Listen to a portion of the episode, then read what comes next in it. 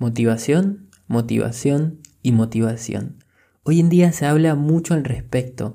Pareciese que fuese la palabra más de moda. Sin embargo, ¿qué significa estar motivado? ¿Cómo se logra la motivación? ¿Cuáles son los mejores tips y prácticas al respecto?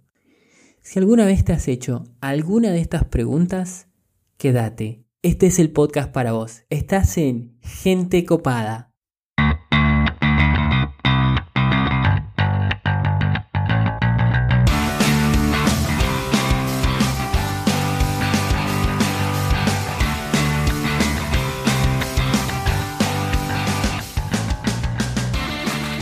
Hola, hola amigos, ¿cómo están? Bienvenidos a Gente Copada, donde nos dedicamos a buscar personas como vos y como yo que la estén rompiendo ahí afuera. Personas que tengan un mensaje de valor para transmitir a la comunidad.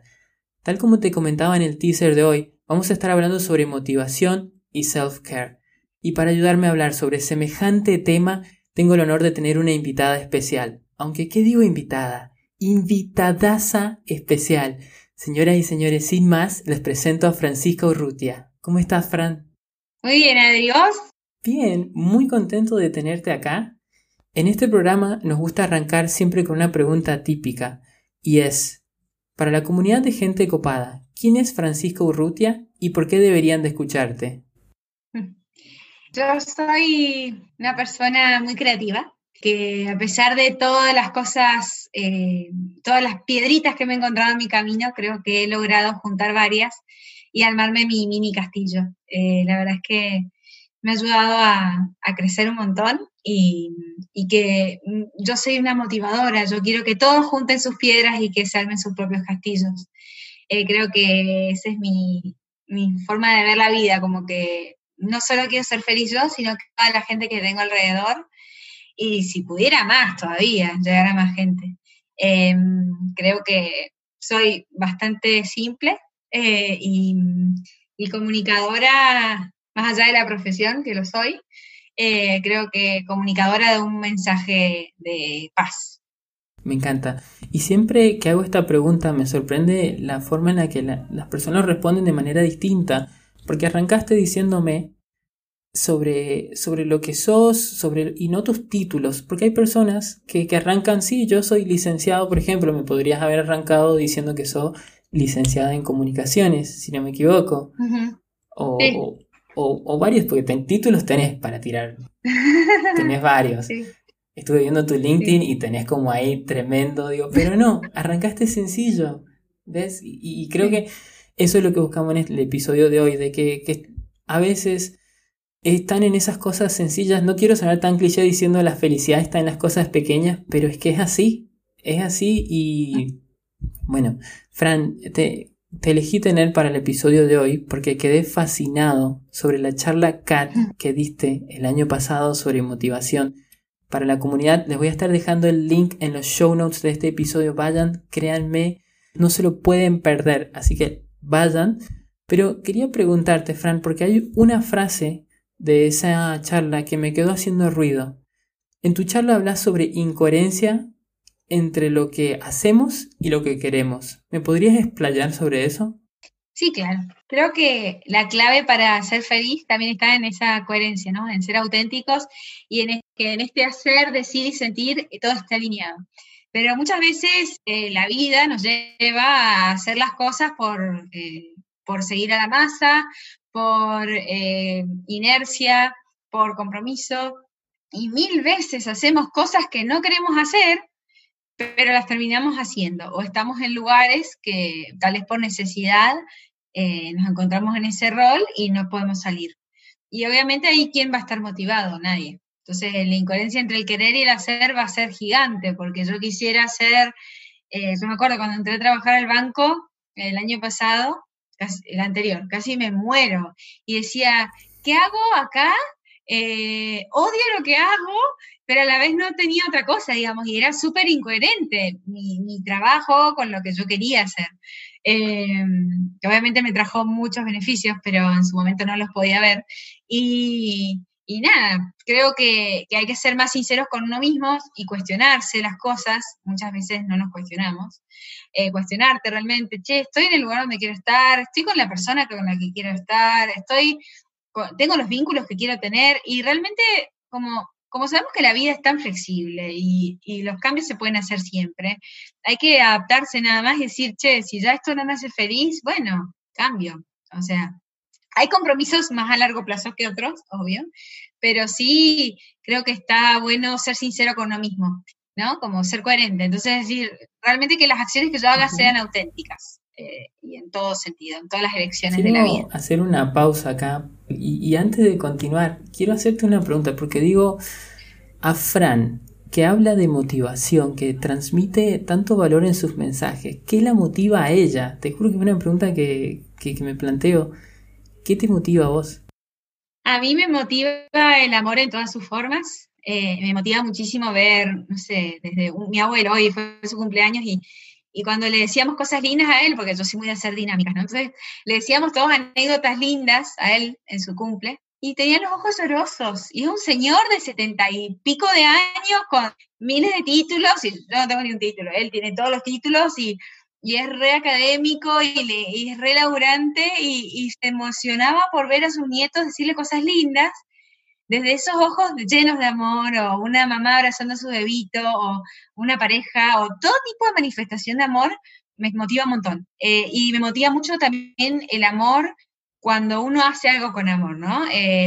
yo, por ejemplo, no lloro nunca cuando veo una película, pero ahora cuando veo una película donde no sé, está la historia de un músico y cuando toca la guitarra y le pone todo el cariño y se esforzó tanto para hacerlo y está tocando la guitarra y está feliz de la vida, ahí lloro.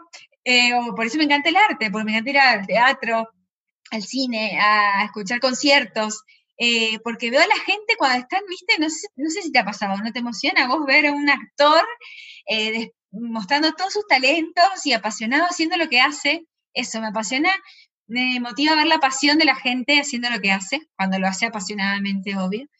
Y me motiva mucho la mejora continua. En eso me considero medio japonesa y creo que nosotros nunca tenemos que dejar de aprender, nunca tenemos que dejar de crecer, el, crecimiento es eterno y, creo que el foco, es, por lo menos en mi vida, está en eso, es como que yo no nunca me voy a conformar con, con mi versión actual. Yo obviamente soy feliz con mi versión actual, pero siempre quiero algo más, un poquito mejor. Entonces, aprender, perfeccionar tal cosa, eh, tomarme las cosas de mejor manera, eh, mejorar mis vínculos. Y si vos, te juro, Adri, la última vez que me viste, no sé cuándo fue físicamente, pero te aseguro que no soy la Francisca que viste hace desde ese tiempo. Digamos, eh, yo me río siempre, yo pienso en todos mis ex y uy, si me vieran ahora de vuelta, no, no, no me creerían, no, soy la Francisca que conocieron, o sea, nada que ver. Eh, es muy importante eso, el, mejorar siempre eh, y ayudar a que otros mejoren también. Y ayudar a que otros hagan lo que les apasiona. Y ayudar a que otros se puedan vincular de una manera sana. Todo eso a mí me motiva. ¿A vos qué te motiva, Adri? Mira, creo que coincido bastante con vos y justo iba a ver a eso, en que esa búsqueda de, de mejora y esa búsqueda de ese amor, amor genuino, es lo que me motiva y lo que me lleva a la acción. De decir, me encanta tanto esto y es en esa búsqueda constante, porque no, una vez que lo logré y que llego, sigo aún, porque es como decís vos, siempre se puede aprender más, siempre se puede crecer más y siempre se pueden encontrar más de estas experiencias. Así que eso es lo que me motiva a mí y me lleva a la acción. Que creo que estamos más o menos en la misma sintonía. Tal cual. Total. Me quedé, me quedé pensando igual, la última vez que te vi puede ser, estamos 2020, dos años, más o menos. Dos años, sí. Sí, sí, yo dejé de, trabajar en el hotel en el 2018, en junio. Y la verdad es que tanto puede pasar en dos años. Eh, yo creo que como que, que no hay que dejar pasar oportunidades. A eso iba con la mejora continua. Es como que eh, por más de que haya años, yo creo que estos dos últimos, en mi caso, fueron años muy turbulentos, de muchas crisis o de crecimiento, pero eso comparte la palabra crisis, o sea, el crecimiento, la C y la R van iguales y creo que van juntas. eh, porque los años que son más de placer son muy livianitos y son cuando así estoy contento, ¿no? Pero puedes ser feliz en un año de crisis eh, o en un mes o lo que sea. Nosotros mundialmente venimos todos en un momento de crisis y es la crisis donde uno realmente crece, donde uno pone a prueba todas sus herramientas, donde uno se descubre y ve, ah, mira, no sabía que podía hacer esto, no sabía que era capaz. Em, y creo que, esas crisis eh, ayudan muchísimo. Por más de que nadie las quiere. Como esos problemas que a vos te gusta resolver, quejas, ¿por qué te gusta resolver una queja? Porque te desafía, porque te ayuda a crecer, porque te demuestra que vos podés y que no te va a superar, vos la vas a superar. Tal cual. Y en estas crisis de las que vos me hablás, me parece que ahí fue donde te encontraste con el self-care, de la cual hoy sos muy practicante. ¿Me puedes contar un poquito más sobre self-care? Sí, obvio. Self-care tiene que ver con eso del cuidado a uno mismo, que aunque suene egoísta, no tenés que pensar, ah, solo te preocupas por vos mismo, no pensás en nadie más, no. Pero cuando uno es consciente de que cada persona es la creadora de su vida, que es sumamente responsable de su realidad y que no hay que echarle culpa a nadie ni a ninguna situación, porque vos sos muy capaz de cambiarla cuantas veces vos quieras, te das cuenta de todo el poder que tenés sobre vos mismo y que no tenés poder sobre nadie más, porque no puedes controlarle la vida a nadie, solamente la tuya. Entonces ahí me encontré con esto de eh, cómo poder superar estas crisis eh, de una manera mejor, ¿no? Y de, no sufrir el camino, sino disfrutarlo. Y es, eh, tiene que ver con eso, cuidado uno mismo y el hacer acciones cotidianas chiquititas que te ayuden a, estar bien, a, mimarte, a, abrazarte y aceptarte tal cual sos también. Todo esto te ayuda. Entonces, eh, ¿qué hago? No sé, a la mañana me levanto y, medito media hora todos los días. Eh, trato de comer comidas que me caigan siempre bien, evito comidas pesadas o fritas todo eso, mm, no me convertí en vegetariana, pero sí como mucho más sano que antes. Em, hacer deporte, eh, cualquier deporte te genera endorfinas y yo recién ahora entiendo a los deportistas. y eso es un mes de deportista fuerte. Pero realmente que es increíble todo lo que te genera, todas las hormonas de la felicidad, endorfina, dopamina, oxitocina, serotonina, o sea, todas esas. Es increíble lo que te genera el deporte y, es importante encontrar tu deporte, obviamente, porque no cualquiera te hace bien. Em, después tiene que ver con mantener, cuidado, mucho cuidado con los pensamientos. Vos con, vos tenés que pensar que todo lo que pensás termina creando una realidad, porque vos la creas con tus pensamientos primero. Entonces, eh, hay que elegir los pensamientos como uno elige la ropa. Entonces, eh, y de la mano con eso tenés que eliminar toda queja y eliminar toda, todo resentimiento de tu vida y ser más agradecido. Entonces, una de las acciones de self-care sería, por ejemplo, todos los días escribir 10 agradecimientos por día. Es decir, desde gracias por la tacita de café rica, calentita de la mañana, gracias porque pude dormir una noche corrido, gracias porque eh, mis sábanas las acababa de cambiar, gracias por una charla enriquecedora y así, desde lo más chiquito hasta lo más grande, ¿no? Em, bueno, cambiar las sábanas también es otra acción de self-care. Em, escuchar buena música, darse un buen baño, eh, usar, ponerse crema. Eh, no sé, las mujeres tenemos más prácticas de self-care, pero peinarse, arreglarse. Yo me maquillo todos los días, después de una jefa hotelera bastante exigente, pero aprendí a que realmente es importante y no lo, no lo hago por los demás, lo hago por mí misma, para verme al espejo y decir, ah, estoy linda, ¿entendés? Eh, nada, como que eh, el self-care tiene que ver con eso, ¿no? Como que hacer tomar acciones que te ayuden a vos sentirte querida y que no necesitas a nadie para eso, lo puedes hacer vos mismo, ¿no? Vos sos el responsable de tu felicidad y, que te hagan tener bienestar. Y una vez que vos haces eso con vos mismo y, y resolvés ese tema, es mucho más fácil hacerlo de los demás y darte cuenta de, de, en qué lugar está la falencia del otro. Decirle, no sé, a mi mamá hace poco, sí, mamita, ¿por qué no te compras una crema? Yo ya me compré la de tal edad que me quiero matar, que ya empecé a comprarme crema para una edad determinada que antes no. Era, che, mami, ¿por qué no te compras la de tu edad y te la pones, mira, que yo lo pongo una a la mañana y una a la noche? Está buenísimo, mi hija divina. Y así con todo, ¿no? Con otra amiga que se queja todo el día de alguien, digo, basta de quejarte de esta persona, empecé a aceptarla y a ver todo lo que de ella puedes aprender y, y creces vos. Y así con todos, ¿no? Pero si vos no lo haces con vos mismo, es, es muy difícil identificarlo en el otro. Pero de acciones de self-care hay miles, eh, hay tantas lindas que uno puede hacer por uno mismo.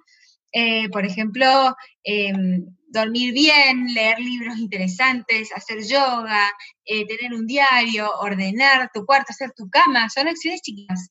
Em, hacer, em, pintar, dibujar, andar en bicicleta, empezar a planear un viaje, solo tirarte en tu cama y relajarte.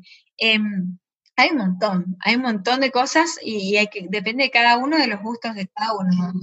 Me encanta de todo lo que estás diciendo la sencillez, o sea, no me estás diciendo cosas imposibles, andar y hacer algo, no, es algo que hasta inclusive quizás algunos ya practicamos en nuestra casa, sino que no le damos el nombre como tal de self-care, pero nada de otro mundo y obviamente para cada uno puede ser algo distinto para mí, arrancar la mañana con un mate, te juro, te juro, a mí me cambia el día.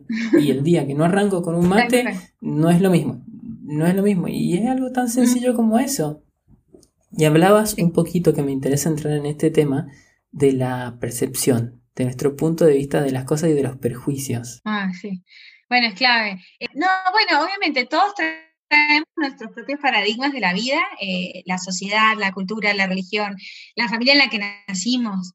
Eh, tenemos tantos, tantos prejuicios y creencias y, formas de ver la vida y tantas veces hacemos cosas de manera con absoluta inercia y decir, che, realmente de todo esto que estoy haciendo, ¿qué es realmente lo que quiero seguir haciendo y qué quiero dejar?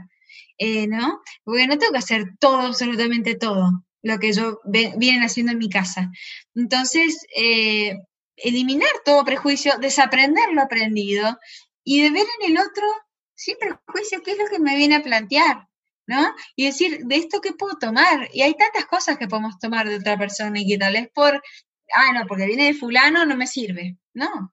Em, yo creo que es un gran aprendizaje, a mí me costó muchísimo romper con un montón de paradigmas y un montón de, reglas que tenía que cumplir. A raíz de eso, armar vos tu propio camino. Y obviamente el self-care viene de la mano y no, tiene que ver con si te preocupas por vos mismo no vas a estar preocupado por los demás, sino que vos por, aprender a, ocuparte de vos mismo, podés ayudar más a los otros. Como cuando vas en el avión y, y, viste que primero tenés que ponerte la mascarilla a vos y después a tu hijo, bueno, es lo mismo. O sea, si vos no, no te sabes cuidar a vos mismo, no vas a poder saber cuidar a nadie bien. Tal cual. Pero está bueno cambiar la perspectiva, porque muchos lo ven al revés y por ahí están intentando ayudar a otras personas sin primero haberse tratados a ellos mismos, en el sentido de, cuidarse a uno, de estar atento. Y, me encanta lo que plantea el secreto con sus eh, paradigmas de la metafísica, de la ley de la atracción, del poder estar listo y de, Sí, está buenísimo. La verdad es que me ha cambiado mucho la forma de ver las cosas, de, no enojarme tanto, de no querer cambiar a nadie, de lo único, vos no puedes cambiar a nadie, vos puedes cambiar como vos ves las cosas y las situaciones, pero no puedes cambiar a nadie. O si te das cuenta que hay cosas que te molestan y en realidad no son solo tuyas, son de otros. Eh, perdón, te molestan cosas del otro, en realidad son tuyas. Entonces, eh, empezás a, tomar a los otros como maestros y que te enseñen y, vos ir cambiando y mejorando. Está muy buena esta onda, la verdad. Tal cual. ¿Y hace mucho que empezaste con esto?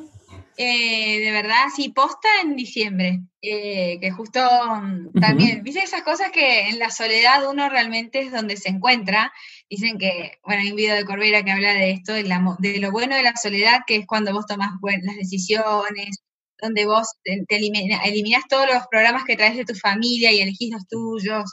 Como que estar solo es incómodo porque eh, te encontrás con vos mismo sin ninguna, eh, ninguna careta, digamos, como que te, ¿viste? estás solo y te podés, estar triste sin... ¿Mm? Yo puedo estar ahora con vos y puedo estar triste y vos no te vas a dar cuenta, porque yo voy a sonreírte y voy a hablarte de cosas lindas. Entonces, cuando vos estás realmente solo es que decís, ah, espera, estoy mal. ¿Y, ¿Y, qué me tiene mal? Y como que te ayuda mucho. Y bueno, me pasó que en diciembre terminé una relación y estaba, como me encontré así sola de vuelta, y dije, ay, qué incómodo este momento. Eh, y, empecé con toda esta onda, y empecé a hacer video de codificación y ver videos, y, realmente me cambió la vida, o sea, parece Eh, en serio me cambió la forma de ver las cosas, de tomarme el trabajo de otra manera, de no enojarme con nadie. Obvio, siempre puedes caer, pero el, no querer cambiar a nadie, el aceptar las cosas tal cual son, el darte cuenta que vos lo que das te lo das, entonces vos das amor y vas a recibir amor, o sea, sin tener que exigirlo, sino que se da solo. Bueno, y así es, y después seguí intensificándolo y la cuarentena es como una instancia en la que uno, eh, es una, instancia de aprendizaje muy importante, en la que uno se encuentra como cuando uno se encuentra solo, ¿no? Eh, donde realmente es tan incómodo porque de vuelta, te encuentras en un lugar cerrado, que no puedes, que tenés que, todos hemos postergado algún plan en esta cuarentena, ¿no? Entonces, tenés que eliminar todo tipo de, planes que tenías, de, dejar de ver a gente y, realmente decir, bueno, me encuentro conmigo mismo y, también yo la aproveché a pleno y no paré de leer y ver cosas y, aprovechar el tiempo, pero realmente me sirvió más para intensificar todo esto que venía aprendiendo. Eh, y bueno, nada, estoy re contenta. Está, realmente no paro de hablar de estos temas y en, mi trabajo ya me se ríen, ¿sabes? Parezco una... pero de verdad, es increíble. Cuando cambias la perspectiva, te cambia todo la forma de ver las cosas. Me, me hace acordar mucho a un poema que se llama The Man in the Glass o El hombre en el espejo. No sé si has tenido oportunidad de escucharlo, que en ese, en ese poema él dice, a lo largo de tus años podrás engañar a seres queridos, a, amigos, a, a todos, pero hay una persona a la que nunca vas a poder engañar y es la que se te para del otro lado del espejo. Y habrás ganado si podés llamar a esa persona del otro lado un amigo. Y, y es muy bueno porque él dice que, que has fracasado si no puedes mirar a esa persona a los ojos, porque es verdad, como decís vos, podemos mentirle a todo el mundo, quizás no de forma consciente, no queriendo, pero nunca a nosotros mismos. Sabemos la verdad en el fondo. Así bueno, después te lo voy a pasar el poema. No sé lo que es. Dale, mandame. Sí. Ese y de uno que se llama de Rudyard Kipling que se llama If o la traducción Sí, que también eh, te juro ese ese poema no lo puedo leer sin llorar. O sea, lo escucho, lo leo en voz alta y me largo a llorar. O sea, no sé cómo, pero bueno, mira, contame un poquito más de, de que ya pasó un año de tu charla. Ah, estoy re contenta. Y ayer dijo, bueno, con esto que te iba a hablar a, vos, eh, la vi de vuelta, desde hacía mucho que no la veía, y hasta me di cuenta de ciertas cosas que yo decía en la charla que dije, wow, ahora las diría diferentes. Por ejemplo, cuando estaba contando que ahora, que en ese momento, ¿no? De esa charla hace un año estaba feliz, estaba contenta eh, con mi realidad eh, y que estaba feliz. No es lo mismo estar feliz que estar contento. Eh, hoy puedo decirte yo que soy feliz, soy una persona muy feliz. Y ser feliz eh, tiene que ver con eh, aceptar lo bueno y lo malo que tiene tu vida, porque nadie tiene la vida resuelta y perfecta al 100%, todos tenemos nuestras dificultades. Y ser feliz es, es, aprender a vivir con todo lo que tenés y aceptarte tal cual sos, digamos, como soy feliz y tengo mis problemas y lloro cuando lloro y, me río también y, tengo mis preocupaciones, pero, pero puedo decir que soy una persona feliz porque la sé llevar, digamos, con, confianza de que yo puedo hacer todo lo que me propongo. En cambio, estar contento es solo el, esa emoción pasajera de, sí, algo que te hace bien nada más y no que te hace mal. Entonces, eh, hoy diría que soy feliz nada más, no que estoy contenta. Em, y después, no, el resto bien, escuchaba y decía, wow, sí, tal cual. Hoy le agregaría esto del self-care, ¿no? De, que para estar motivado vos tenés que buscar esa eh, aprender a gestionar esos, esas emociones, ¿no? Eh, como para, para lograr eh, ser feliz, digamos, yo tengo que aprender a, dotar de inteligencia a mis emociones, que esa es la inteligencia emocional, y eso lo sé dotar a través de los estímulos. O sea, todo tiene que ver con estímulos. Y, y el budismo eh, practica algo así que es muy interesante. Lo leí en un libro de, Homo sapiens, no sé si lo has leído. Tienen tres, Homo sapiens, em, Homo Deus y no me acuerdo, eh, y Lecciones del siglo XXI. Son libros muy interesantes sociológicos y hablan del budismo de todas las religiones. Pero lo que me gustó de esto del budismo es que dicen que, que nosotros por lo general cuando vivimos estas emociones es como si estuviéramos en un mar y viene una emoción positiva, esto de estoy contenta, y, tratan de agarrar la emoción positiva como si fuera una ola. Y vos a la ola no la podés agarrar. Por más de que quieras y te aferres fuerte a la ola, esa ola va a pasar. Y lo mismo pasa con las emociones negativas. Viene una emoción negativa, no sé, estoy eh, preocupado por el trabajo y viene esa ola y trato de alejarla, decir, no, que no venga esta ola y la ola va a venir igual, por más de que vos la entonces el budismo dice que, estas olas hay que verlas como si estuviéramos sentados en la arena y, no metidos en el mar, sino sentados en la arena y dejarlas pasar. Decir, ah, estoy contento, bueno, ah, estoy enojado. Y como que van pasando y no me, no tomárselo todo tan personal, ¿no? No como meterse en ese mar y que te ahoga, y que te, viste que viene esa ola que te hace que se te sale la bikini, se te sale todo, un poco estás barrenando la ola. Y si no, la veo desde la arena y las, las veo como son y no les doy tanto peso. Entonces, esto de la gestión de las emociones nos ayuda a estar motivados y a ser felices, porque si yo sé gestionarlas y sé reconocerlas, decir, no sé, estoy, eh, estoy triste y lo reconozco y busco entonces estímulos que me ayuden a ser feliz y a, y a soportar eso que tan, no está tan bueno, pero tengo otras cosas que están buenísimas. Entonces, ser felices buscando esos estímulos, decir, no sé, ¿qué me hace feliz? Y al día siguiente me compré una bicicleta, y ahora soy una biker, pero te morís por poco, me estoy ir al Tour de France, de lo bicicletera que estoy, y me la paso andando bicicleta y soy tan feliz arriba de la bicicleta. Y, busqué ese estímulo que me llena de una vida social increíble, que todos los sábados me ven en bicicleta y tomamos vino y, estamos en las fincas y tengo un grupo de bikers que es, que es increíble y entre semana me voy porque entreno. Eh, después busco otros estímulos como el chocolate, como una buena ducha agua caliente, como un buen libro, como juntarse con gente linda y querida y gente que te enriquezca y que no sea tóxica. Eso me ayudó mucho en la cuarentena, por ejemplo, eliminar ciertas costumbres que yo tenía de ver regularmente a ciertas personas y darme cuenta, che, y cuestionarse, realmente, ¿quiero juntarme con esa persona o no? ¿O tengo que hacer esta actividad que venía haciendo, que la hacía medio por ya por compromiso o obligación? Y, nada, así que creo que tiene, eso sí le agregaría a mi charla hoy, ¿no? Lo de la gestión de los estímulos, porque eso sí te va a ayudar a estar automotivado. Tal vez todo esto del self-care, que digo yo, que tendría que ser, sería como, por ejemplo, cuando, no sé, arrancar la mañana meditando, comer saludable, eh, tener buenos hábitos, juntarse con gente linda, darse unos baños calentitos, todo esto que te acabo de mencionar está dentro del self-care. Entonces, o leer lecturas que te eleven, ver películas que te sumen, eh, escuchar música, todo tiene que ver con estos estímulos y saber cuáles usar y, no caer en esa emoción de decir, ay, no, estoy re triste porque me acabo de pelear, y de vuelta me peleé, y estar triste y llorando en vez de estar triste y llorando en los rincones, y no, espera, ¿qué hago con mi vida? Porque la vida sigue, ¿no? Entonces, eh, no sé, está buenísimo y, eso es lo lindo de, esta automotivación y de, del mantenerse motivado en la vida, que somos absolutamente responsables de nuestra vida. Y mil veces vamos a decir, ay, no, porque culpa de mi trabajo, porque culpa de mi jefe, porque culpa de mi novio, porque culpa de mis amigas. No, decir, yo soy absolutamente responsable de mi vida. Y si soy feliz es gracias a mí, y si estoy triste eternamente es culpa mía. No tiene nada que ver con lo de afuera, tiene todo que ver como yo tomo lo que veo afuera porque nosotros no vamos a poder cambiar la realidad, vamos a poder cambiar cómo vemos la realidad.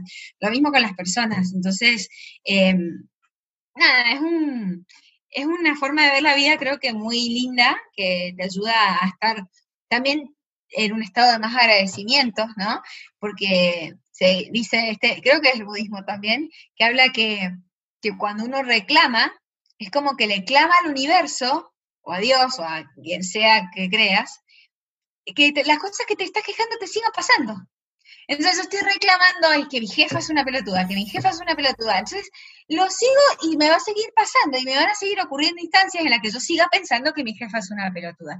En vez de, si yo salgo de esa queja y que me dejen de pasar eso y pensar en, en agradecimiento y, y enfocarte en otras cosas, empezás a ver toda esa red invisible de cosas lindas que pasan en la vida y que pasan todo el tiempo. Por ejemplo, Hace poco me volvía del trabajo caminando a mi casa y, estaba por la plaza y vi que un perro llevaba a otro perro desde la correa. O sea, el, perro se autogestionaba, ¿entendés? Era el jefe. Y eso que estaba el dueño. Pero iba el dueño y, el, y un perro iba llevando al otro. Y lo tenía cortitísimo, ¿eh? O sea, lo retaba porque la, la hembra era...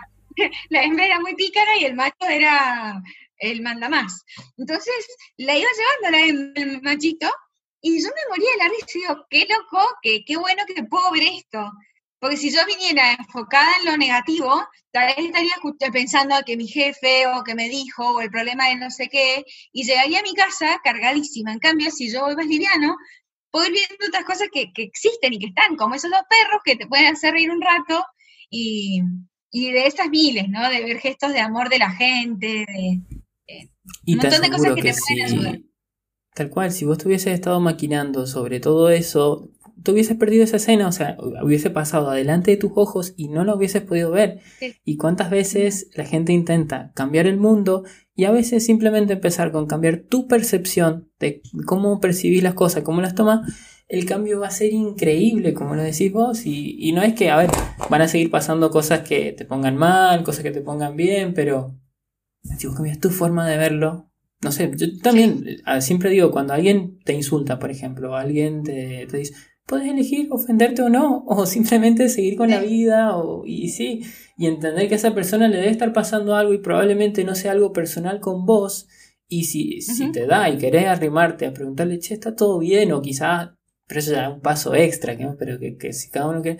Pero es increíble el impacto que puedes tener. Yo hablaba en, bueno, ya después lo vas a ver en el primer episodio, hablo de cómo logro entablar relaciones más fuertes con los huéspedes que le resolvimos algún inconveniente, aquellos con los que nunca salió nada mal.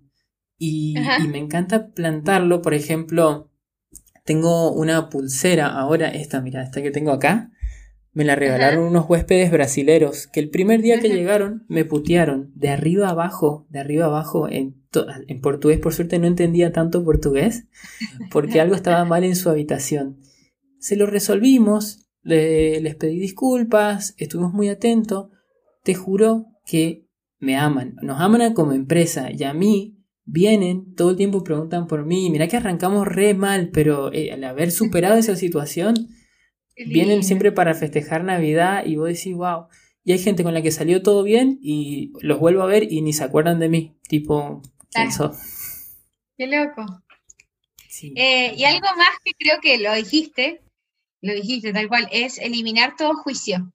Eh, no, no empezar a, suponer ni a juzgar, ah, tal tiene tal actitud. No, eliminar todo juicio de toda cosa, como borrar la cabeza, entrar, empezar de cero, resetearlo, porque desaprender lo aprendido, porque si yo elimino todo juicio, voy a poder ver a la otra persona y, con unos ojos más, eh, no quiero decir ningún concepto religioso, pero como con unos ojos más limpios, más sanos. Entonces, decir, bueno, fulano está actuando de tal manera y tal cual, no está diciéndotelo vos, está siempre cuando alguien, mira, hay un concepto muy lindo que aprendí hace poco es, todos los gestos que vienen del amor son auténticos. Todo abrazo, todo cariño, todo, todo que esta conversación es puro amor, ¿no? Entonces, esto es auténtico. Ahora, cuando vos ves eh, gestos de maltrato, de mala onda, de, rencor. Todo eso viene desde una herida, que es muy diferente a que sea auténtico. Viene desde un, desde un dolor. Entonces, obviamente, esa persona no va a tener todas las actitudes suficientes para actuar de la mejor manera, porque está herida. Entonces, eh, si yo dejo de juzgar y, entiendo un poquito más, voy más allá del hecho en sí, eh, vas a ver que te lo tomas todo más liviano, como que vivir más desapegado, eso te hace más feliz. El, no, tener rencor es clave. Tal cual. Eso aprendí porque al principio, mira, te lo confieso, porque arrancamos más o menos al mismo tiempo a trabajar en, el hotel. Dije, cuando llegué, al fin llegué a ser recepcionista, dije, no estoy hecho para esto, porque ¿qué pasa? Me tomaba personal las quejas. Y más aún cuando después me tocó estar en un cargo de liderazgo, donde sos el tipo que si hay una queja, te llaman a vos, tipo, quiero hablar con la persona a cargo. Y claro, yo al principio me lo tomaba muy personal, me ponía mal, me acuerdo que me afectaba el resto del día y después entendía, pero no, no es nada personal. Y, y cuando logré hacer ese cambio, empecé a disfrutar mi trabajo de otra manera, a otro nivel. Y te juro que hoy, y, va a sonar como un poco masoquista, pero me encanta manejar quejas. Me encanta manejar, no es que quiero que pasen, quiero que salga todo bien, pero si hay una queja, tráemelo, tráemelo que me encanta. Me encanta tratar con, con las personas así.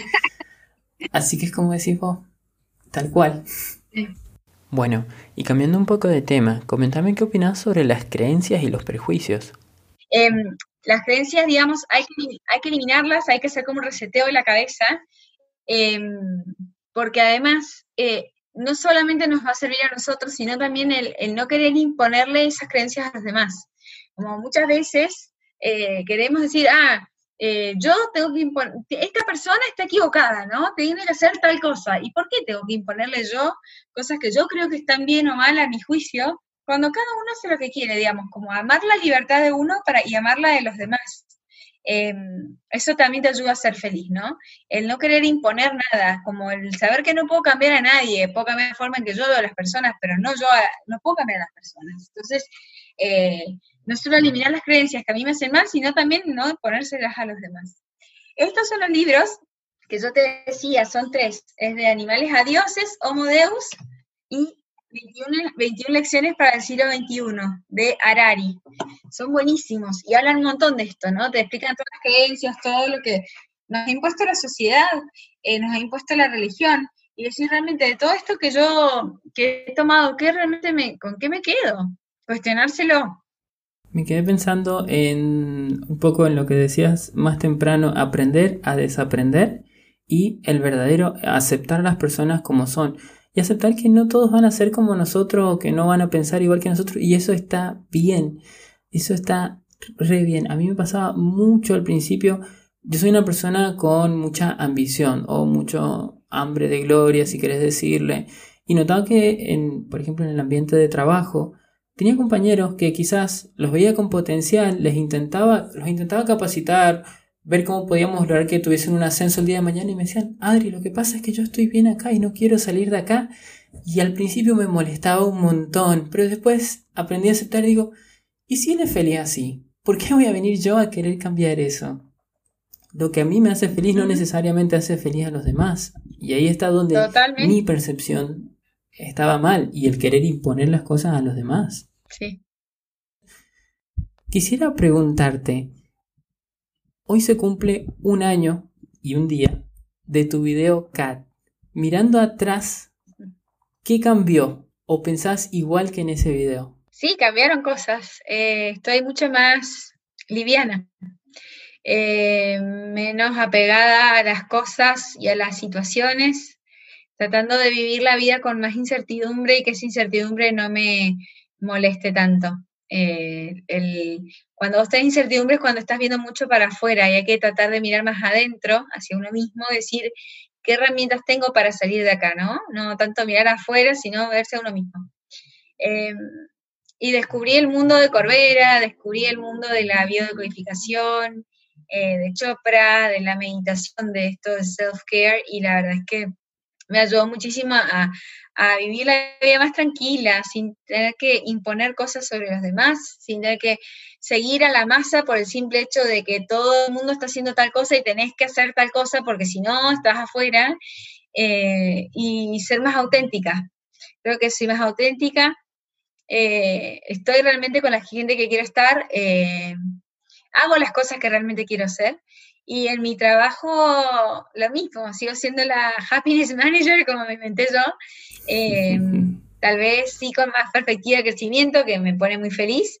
Y, eso creo que cambió, como que también acepté mucho el, la soledad, ¿no? Como antes me costaba mucho, saltaba de un chico al otro por mucho tiempo. me costaba estar sola, por ejemplo. Eh, y ver que alrededor tal vez todas hacían algo y que yo estaba diferente me costaba y hoy lo veo muy diferente porque me encuentro que, que son, por ejemplo, yo veo en momentos de soledad he tomado las mejores decisiones, eh, no sé, desde, no sé, o decisiones que me han hecho muy bien, desde comprarme la bicicleta, comprarme un departamento, eh, cambiar de trabajo, decisiones grosas que, grosas para mi vida, ¿no? De que me ayudaron estando sola porque mm, eh, me encontré conmigo misma y de ver realmente qué era lo que quería hacer y no tener que hacer las cosas porque tal vez si estuviera en una relación o en una situación más cómoda no lo hubiese hecho. Y, me gustó mucho, me gusta mucho esto de la, soledad. Un montón. Y un montón de relaciones que vos decís, realmente, esta relación es verdadera, o sea, es para futuro, vale la pena o la estás por estar. Entonces, en, esto de la soledad me gusta que me ayudó mucho a liberarme de todos los juicios, de creencias, de la familia, de cosas que yo hacía por inercia y, de nada, de, formarme yo como yo misma y como yo quiero, ¿no? De no tener que cumplir con lo que quieran acá en mi casa o mi familia o quien sea, sino hacer lo que yo quiero. Eh, eso me pasó también. Y no sé, creo que ir madurando cosas. Pero es esa búsqueda eh, constante, ¿no? De querer mejorar, de no conformarte. Fran, me fascina. Hay algo que vos tenés y es que contagias motivación. Y justamente nombrabas una serie de pasos para poder ser un motivado de fuera de serie. No sé si estarías dispuesta a compartir con nosotros alguno de esos pasos. Me encantaría cerrar con eso. Obvio. Dale, obvio. Eh, para uno estar motivado en la vida, Em, tiene que hacer estos seis pasos. Eh, pueden haber más o menos, pero estos son mis seis pasos. El primero es eh, descubrir lo que te gusta. Eh, empezar a hacer un análisis realmente a ver qué, cosas me gusta hacer, a qué le dedico más tiempo, qué me sale ser fácil, qué, me motiva, ¿no? Decir, ah, a mí me, me, gusta mucho andar en bicicleta. Bueno, ando en bicicleta. Eh, después encontrar tu lugar y más en lo profesional, no decir, bueno, de todas esas cosas que me gusta hacer, eh, ¿cuál puede llegar a ser mi lugar? ¿no? Y buscar un lugar en el que yo pueda desarrollarme, que pueda usar todos mis talentos, que pueda explotar mi potencial, porque yo he tenido cuatro trabajos formales y en dos he sentido que podido dar mi 100 y en otros dos, no, un 50. ¿Por qué? Porque no eran lugares para mí los más adecuados, digamos, no eran las tareas que a mí me salían a ser más fácil o que me gustan más, o la, o no, o la gente, por X o por Y, no eran mis lugares. Entonces, y esa búsqueda de lugares es, constante, porque no siempre va a ser ese tu lugar, ¿no? Es decir, ¿hasta cuándo este es mi lugar y, cuándo tengo que cambiar de pozo, cambiar de lugar? El tercero es eh, tener metas trascendentes, ¿no? De decir, eh, hacer cosas que, me ayuden a crecer, el aprender, el ayudar a otro, el, mejorar. Eh, todo eso me ayuda a salir de mí mismo hacia otros, ¿no? O a Dios o a quien uno crea. Em, trascendentes como y son cosas chiquitas igual, ¿eh? Todo es chiquito al final. como decíamos en Hayek, que era, son acciones simples pero significativas y que en otras tienen que ver con eso, el hacerlo ordinario extraordinariamente bien. Eh, es una sonrisa, y tal vez una sonrisa que sea auténtica es muy diferente a una sonrisa mm, que que acá andate porque no te quiero saludar, ¿no? Son acciones simples, pero que te ayudan a trascender, ¿no? Si vos lo haces con la mejor forma, con amor, con, con esfuerzo, es muy diferente. El cuarto es dejarse guiar por la pasión, que es eso que me hace brillar los ojos, que me entusiasma, que me gusta y que me hace hablar como estoy hablándote ahora, ¿no? Esa es la pasión, eh, el hacer cosas que me apasionen. El quinto, automotivarse. Obviamente el self-care viene acá de cajón, pero además el automotivarme siempre, porque si yo me hago responsable de mi vida, ¿quién tiene que andarme motivando? No, no, no te sirve a vos tener un jefe atrás que todo el tiempo te diga, che, dale, dale, vos podés. No, vos mismo lo tenés que tener, porque ese jefe no va a estar todo el tiempo, no va a hacer eso todo el tiempo, pero vos sí vas a estar todo el tiempo. Entonces, eh, te conviene motivarte a vos mismo.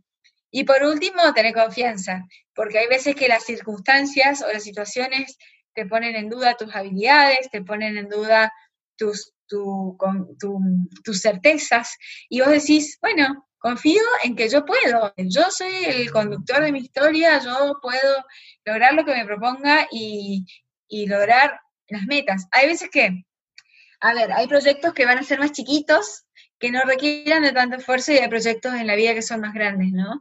No es lo mismo proponernos subir el Aconcagua que subir el Cerro Arco. Entonces, la motivación para los dos va a necesitar una motivación mucho más grande para subir el Aconcagua y lograrlo que para subir el Cerro Arco para subir ese arco yo necesité la motivación de un lomo y unas papas fritas al final, y tal vez para la Concagua es mucho más grande, ¿no? Eh, y que requiere mucho más esfuerzo. A todas las metas que sean nuestras, que sean grandes, que sean de, que requieran de, de más tiempo y de más esfuerzo, como son metas personales como formar una familia, como son metas laborales como esto que vos decías de crecer y ascender y el día de mañana quien te dice ese talento general del hotel o de cualquier hotel. Es decir, hay metas que requieren de mucho más esfuerzo y que si yo no estoy motivado o si no va por ahí mi motivación, mi lugar, no, por más de que esfuerces no vas a lograrlo. Yo lo pensaba cuando estaba en el banco, decía, ay, pero yo quisiera crecer acá, yo quisiera ser algún día gerente del banco. no, no hay chance, no es mi rubro. Es decir, listo, me hago un costado y, y confío en que va a haber algo mejor y empezar a generarlo, porque si sos el creador de tu vida, puedes crear lo que quieras. Como, un pintor, puedes pintar lo que quieras, tenés el lienzo limpio, blanco, tenés todo temperado, todas las pinturas y los pinceles habidos y por haber, esa es tu vida. Y, lo lindo es que todos los días tenés un lienzo nuevo, si vos querés. Pero hay mucha gente que se queda con ese lienzo por las dudas, ah, no, no sé si, si van a haber más lienzos. Me encantó. Fran, para, para cerrar, te agradezco mucho por tu tiempo, por los increíbles consejos que nos has dado. Por favor, indícanos cómo te podemos encontrar en las redes sociales.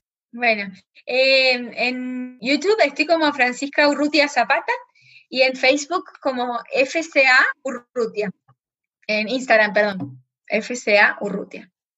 Y ahí lo tienen, señores y señoras, eso fue todo de nuestra charla con Francisca. Espero el episodio de esta semana les sea de gran utilidad y puedan aplicar algunos de los consejos y tips que tan amablemente nos compartió Francisca. Los invito a que me escriban en las redes sociales y me comenten qué les pareció el episodio de esta semana. Esto fue Gente Copada. Te invito a seguirme en las redes donde me vas a poder encontrar como Adriel Gallo. Suscríbete para recibir avisos de una nueva transmisión. Por lo pronto, nos vemos el próximo lunes. Me despido, como cada semana, preguntándote, ¿te copás?